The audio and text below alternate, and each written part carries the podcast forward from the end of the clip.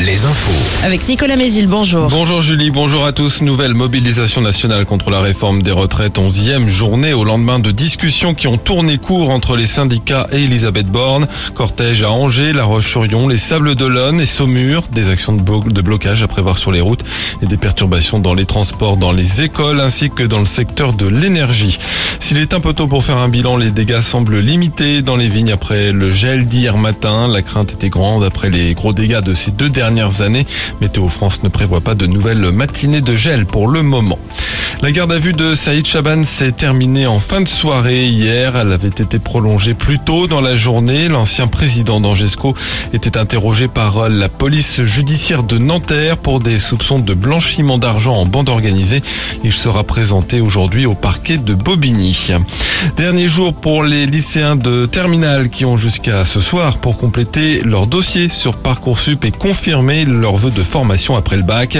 Les premières réponses tomberont à partir du 1er juin. Le foot, le FC Nantes tentera dans trois semaines de remporter une deuxième Coupe de France consécutive. Et les Canaris se sont qualifiés hier soir pour la finale en battant Lyon 1-0. La pelouse a été envahie par les supporters à la fin du match. On écoute Antoine Comboiré, le coach au micro de Morgane Juvin. Des émotions de dingue parce que tu as une équipe de dingue là, de, de grands malades, hein, des grands champions surtout parce que c'est une qualification amplement méritée. On a fait un énorme match. Voilà, c'est la récompense de leur travail, de leur investissement et puis surtout de ce formidable public hein, qui te pousse, qui te pousse. Tu peux pas les décevoir. Tu peux pas passer à côté de ton match, c'est impossible. Une espèce d'alchimie, là, une symbiose entre les supporters qui te donnent de l'énergie et puis tu as des joueurs qui s'arrachent comme des, grands malades. Un immense bravo à, mon groupe, à mes joueurs.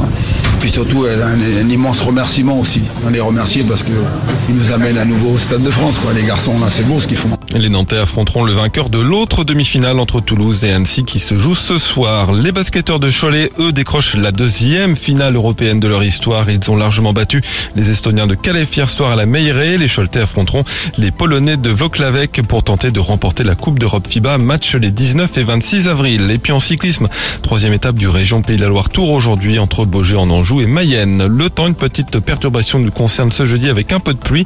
Les maxi comprises entre 14 et 16 degrés.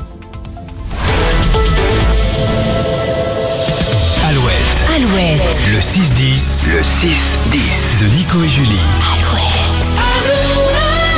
Et bon jeudi avec Alouette et, et tiens ce matin on va faire un petit coucou